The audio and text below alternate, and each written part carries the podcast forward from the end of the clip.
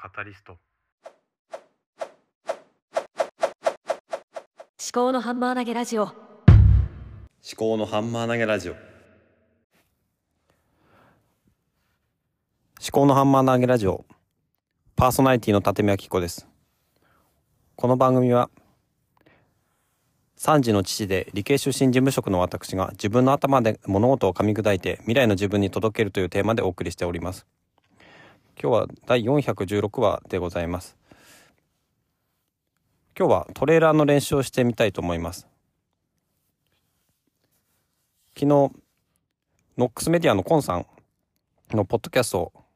ポッドキャストができるまでシーズン2を聞きましていい感じのポッドキャストトレーラーの作り方という話を聞きました。でコンさんが Google ドキュメントでテンプレートを公開されていたのでちょっとそのテンプレートに従って私のポッドキャストのトレーラーを仮で作って原稿を読んでみようかなと思います。もっといろいろ考えるべきところがあるかと思うんですが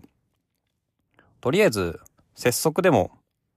遅くなってしまうよりはいいかなと思ってまず素案をほとんどコンさんのテンプレート型のパクリになってしまいますが自分の番組なりに考えて文章を作ってみたので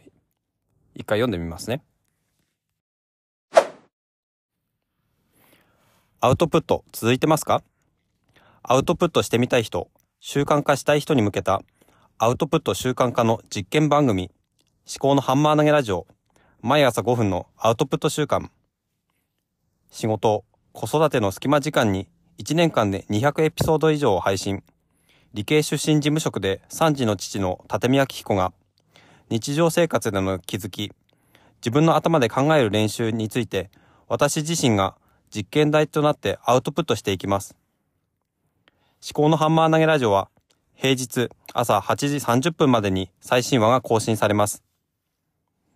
お聞きのポッドキャストアプリでフォローボタンを押して最新話を聞いてくれると嬉しいです。また、番組ではアウトプットをする上での疑問、質問を一緒に考えていきます。あなたの悩みをぜひ番組のメッセージフォームでお待ちしています。聞くだけであなたもアウトプットを継続するヒントがきっと見つかる。思考のハンマー投げラジオ、ぜひお聞きください。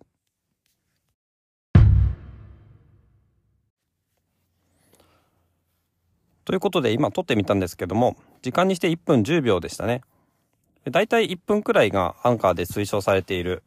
トレーラーだったんですけどもとちょっと上級編で難しい冒頭の質問スタートあと最後の伏線回収もちょっとコンさんのをベースにやってみたんですけども、まあ、私のポッドキャストのテーマがもともとは自分のまあ未来に向けて発信するというのがテーマだったんですね。だから別にそのリスナーにフォローしてもらいたいとかっていうそういう動機ではなかったんですけども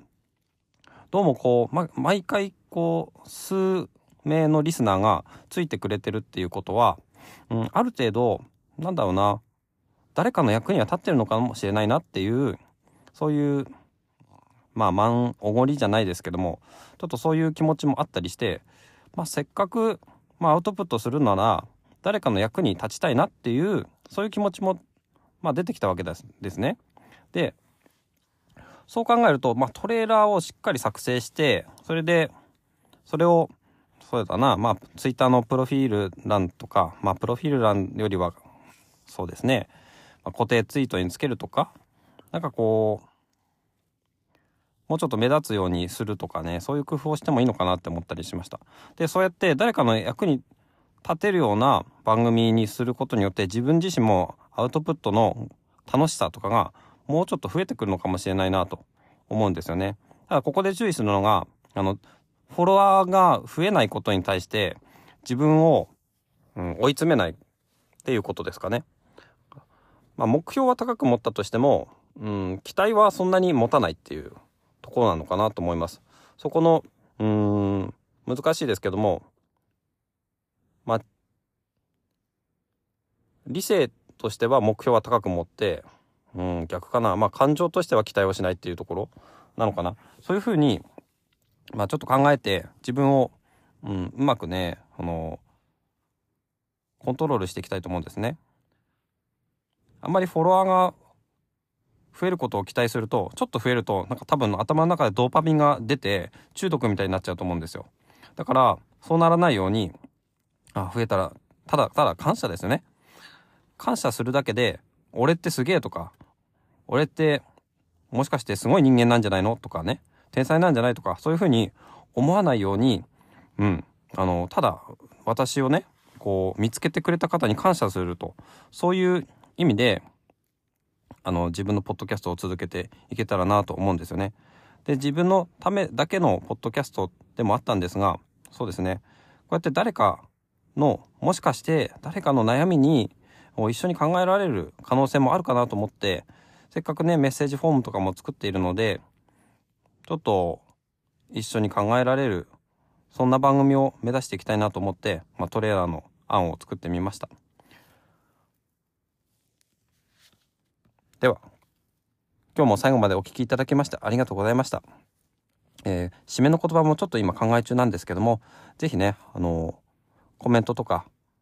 えー、フォローとかしていただけると嬉しいです。っていうのもちょっとおかしいような気もするんですけどね。まあ、ただただ感謝です。最後までお聞きいただきましてありがとうございました。ではまた。